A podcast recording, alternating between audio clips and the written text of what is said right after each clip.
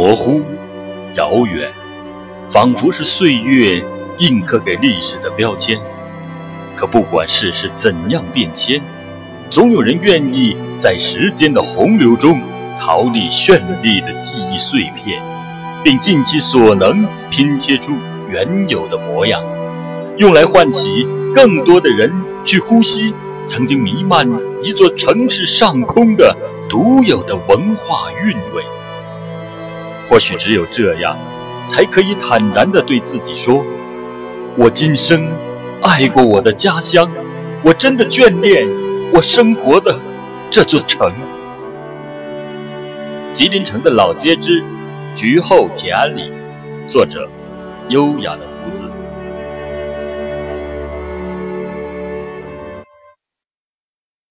在吉林市火车站广场的北侧，吉林铁路分局办公楼。高耸的古老塔楼守望着一片楼宇错落的居民小区，小区正式的名称叫做铁安里，而铁路职工和家属习惯称呼这里为局后。直到上个世纪九十年代之前，小区内仍是由排列整齐的二层红砖居民楼构成。稍加留意，不难发现世间洋溢着满满的。日式建筑气息，细究历史，更会惊讶地发现，这片居民区几乎是吉林城最早的成规模的住宅小区。当吉林城崛起于山水之间的河谷地带，五街四行，车马喧天之时，田安里这一带还是东关外向阳屯宁静的春屯野地。一九一二年十月二十二日。伴随着始于晚清、成于民国的吉长铁路正式通车，火车站也在向阳屯的菜地农田上拔地而起。不过那个时候，吉林城只是一条通往长春的吉长铁路，火车站还没有铁路枢纽的地位，甚至连铁路的管理机构吉长铁路总局也设在长春。二十世纪之初。铁路作为交通运输现代化的重要标志，对经济发展的作用极大。这使得帝国主义对中国的铁路路权一直是垂涎三尺。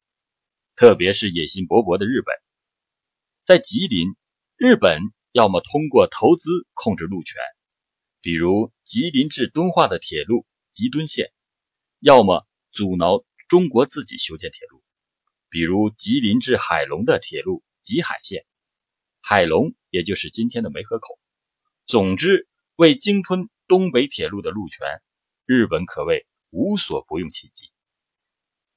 九一八事变后不久，日本帝国主义在东北的代言人满铁便急不可耐的大肆的劫夺铁路这一交通命脉的控制权。一九三一年十一月一日，满铁总裁内田康哉。与投敌叛国的汉奸西洽签订了一系列契约。吉林省境内的铁路，包括吉长、吉敦、吉海诸路的全部经营权，敦图、拉宾等铁路的修建权，全部交给满铁。随即，为了更便利地掠夺丰富的资源，把东北建成全面侵华的基地，日本帝国主义在东北开始疯狂的殖民建设。这其中自然包括铁路线以及附属的建筑。吉林火车站一带就是在此时开始了自清末建设东关日本商部后第二轮大规模的新城区开发。一九三五年，由日本人村上次野设计的东洋式建筑吉林铁路局大楼正式落成。同年九月一日，新京铁路局迁至吉林，改称吉林铁路局。吉林城遂成为全省铁路运营管理建设的中心。吉林火车站也因有单独直达哈尔滨、图门、沈阳、长春的铁路线路，而一跃成为重要的铁路交通枢纽。除了修建铁路局大楼，日本侵略者还在铁路局以北铁路的两侧区域规划了许多棋盘状的街道，其中铁路局以北铁路线西侧。有三纵十一横，共计十四条主要街路。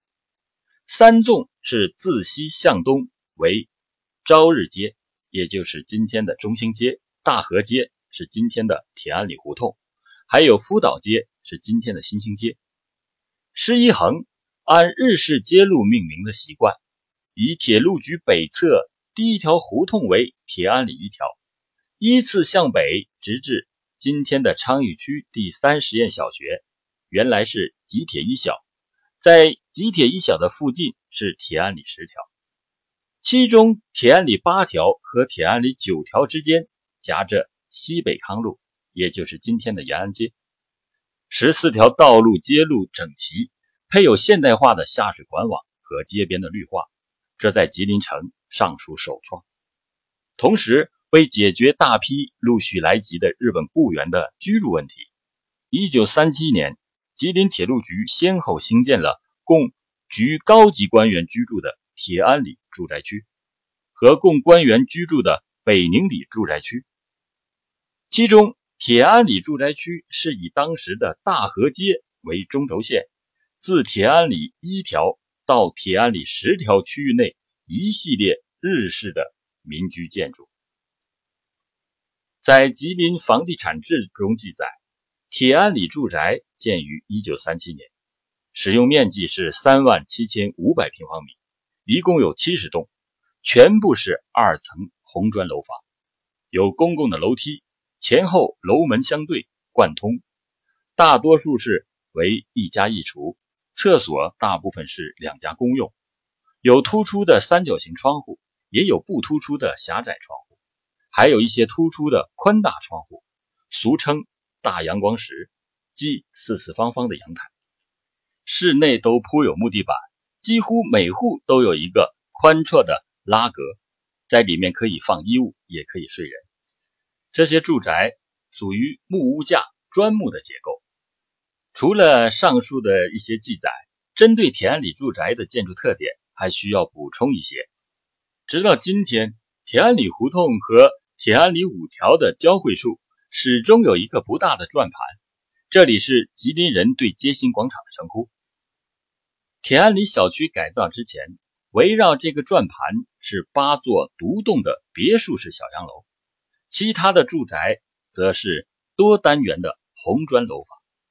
多单元的红砖楼沿铁安里一条至铁安里十条临街横向的排列，每排大概有四栋，即以铁安里胡同为分割线。除了独栋的小洋楼外，东西两侧各两栋。另外，在人民医院老门诊楼前左侧还曾经有一处洋气的平房，在七十年代是前医院的中药加工房。人民医院也就是以前的铁路医院，为伪满吉林铁路局日方局长的住宅，这里也算是铁安里住宅的一部分。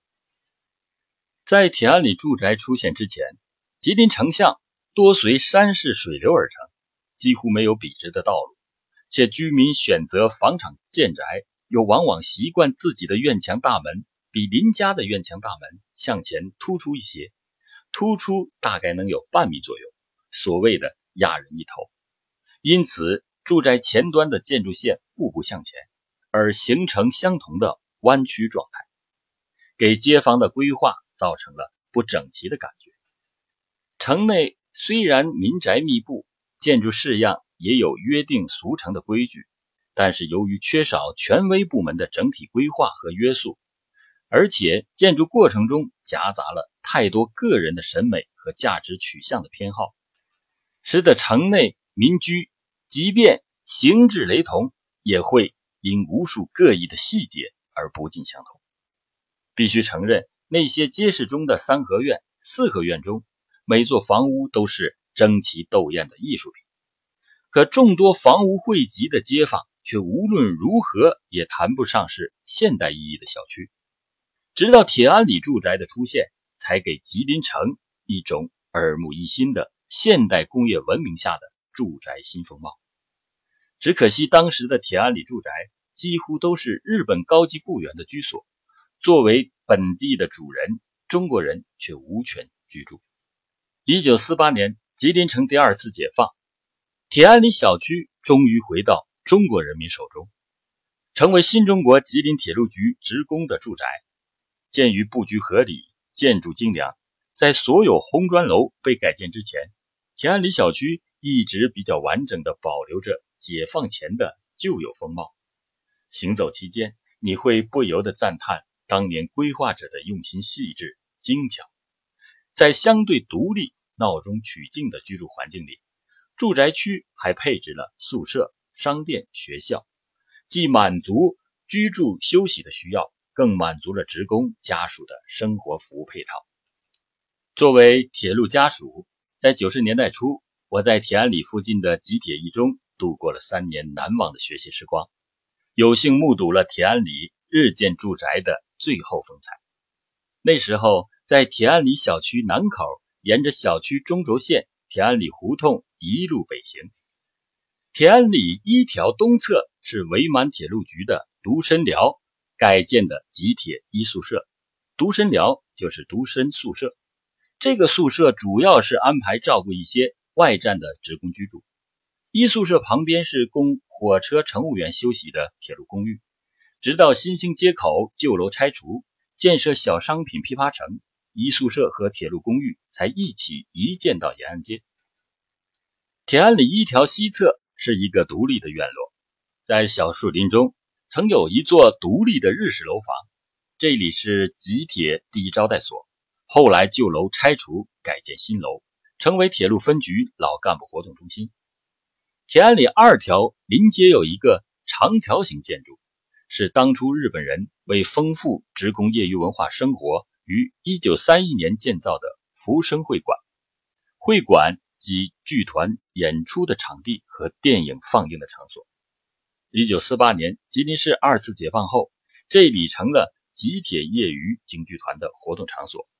一九五六年十二月二十七日，吉铁文化宫建成并投入使用后，因为规模比文化宫小很多，铁路职工和家属习惯上称呼铁安里二条的这个建筑为小俱乐部。这座建筑新世纪时尚在，被拆除之前正式名称为。吉铁分局会议中心，铁安里一条、二条西端隔中兴街对过，是建于一九三八年的朝日寻常小学，也叫吉林朝日在马国民学校。居住在铁安里的日本职工的子女就近在此上学。上世纪改革开放以后，常有当年就读于这所学校的日本人回来寻找童年读书的印记。一九四九年开始。吉铁一中迁至此处，直至今日。再向北走，就到了铁安里五条。伪满时，街心转盘虽然没有铁路局门前的满铁公园大，但也是一处不错的休闲场所。解放后，铁安里五条的西端对过建成了吉林铁路医院，因规模比重庆路八角楼老铁路医院大，新落成的铁路医院。就被铁路职工俗称为“大医院”。八角楼在解放前曾经名叫东洋医院、满铁医院。铁安里六条一号在新兴街的东侧，原来是一趟平房。伪满时是伪满铁路局对内的商店，标准的称呼是后生科的职工生活生计科。这个商店就是解放后吉林市六商店的前身。伪满时围绕小区配置的功能服务单位，主要集中在铁安里六条以南、铁安里七条以北，直至十条。解放前留下的单位比较少，解放后一些单位先后入驻，进一步完善了小区的生活服务功能。因为用房紧张，市公安局民主街派出所曾长期使用铁安里七条一座居民楼的二楼，后来才搬到。铁安里五条拥有了自己独立的办公场所。铁安里七条、八条西端街对过是一九六六年时设立了和平副食商店，因为有糖果、点心、文具、玩具柜台的诱惑，这里很快就成为了孩子们心中的圣地。铁安里十条上坐落着始建于一九五一年的吉铁第一幼儿园，更是给几代人留下了幸福美好的回忆。解放后的铁安里小区居住的铁路职工多为局机关的干部群众。八座独栋的别墅小洋楼住的是局级处级的领导，铁安里二条三条住的是中高层干部。由于当时的人多房少，即便一户掰成两户住，也很难满足职工的住房需求。加之在住房分配过程中，确实存在着一些不公平的现象，导致了一些表达不满的顺口溜在铁路职工中间流传。其中流传最广的一首是。局长住小楼，处长住一头，科长住洋面，小兵挤出油。进入了上世纪九十年代，为彻底解决职工住房难的实际问题，当时的吉铁分局痛下决心，对铁安里进行彻底的改造，包括小洋楼在内，小区里所有的伪满建筑全部拆除，改建新式的七层居民楼。